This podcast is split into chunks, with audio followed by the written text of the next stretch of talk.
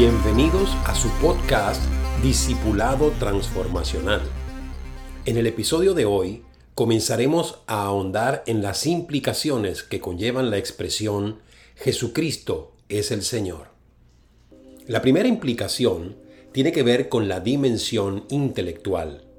De hecho, no hay nada más apropiado para comenzar, ya que la mente es la base de la personalidad humana y donde se generan nuestras ideas y nuestras opiniones. Sin embargo, es lo último que se rinde ante Jesús. Detengámonos brevemente aquí.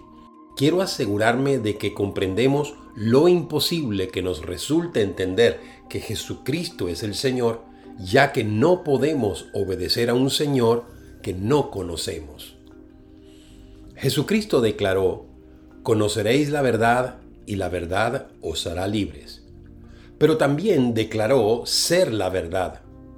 Así que este que es Señor, que es la verdad, que nos hace libres, es quien ejerce su autoridad y no como lo hacen los gobernantes de este mundo, sino con amor y para bendecirnos y ayudarnos. En Mateo capítulo 11, versos 28 y 29, las escrituras dicen, Venid a mí todos los que estáis trabajados y cargados, y yo os haré descansar.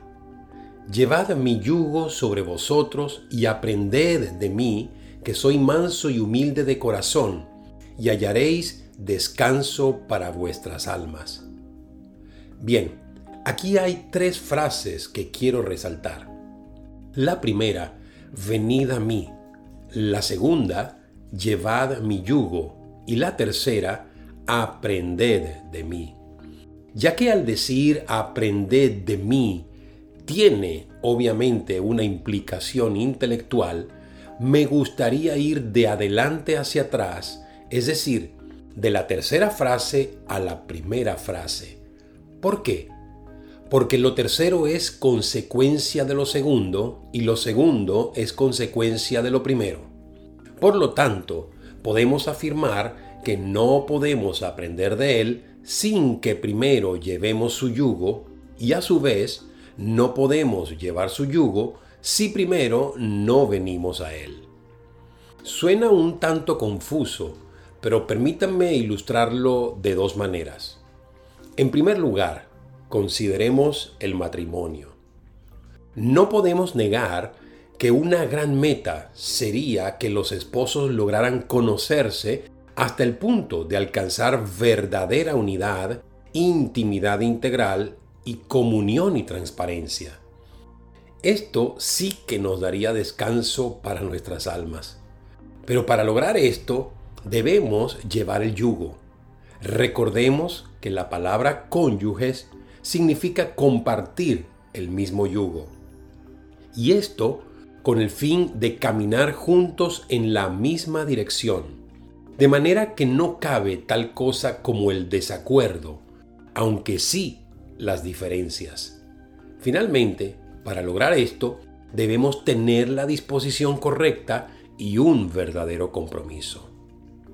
Bien, en segundo lugar, consideremos un destino. Todo comienza cuando vamos hacia. Y en el momento en que logramos llegar, todo el estrés y todo el cansancio que nos produjo el viaje pasa a un segundo plano. Pero una vez que estamos allí, nos adecuamos a las actividades propias del lugar hasta que finalmente logramos visitar y conocer a fondo esos lugares que tanto deseábamos. Y es aquí cuando experimentamos esa satisfacción mental y emocional. Bueno, uniendo estas dos ideas, pensemos que de igual manera, cuando llegamos a Jesús, sentimos que llegamos al lugar correcto. Pero a medida que nos disponemos y nos comprometemos más con Él, más le conocemos. Y mientras más le conocemos, más aprendemos de Él. Y mientras más aprendemos de Él, más experimentamos el descanso y la paz que tanto necesitamos. Finalmente, recuerda, Aunque podamos pensar diferente a Jesús, no podemos estar en desacuerdo con Él porque Jesucristo es el Señor.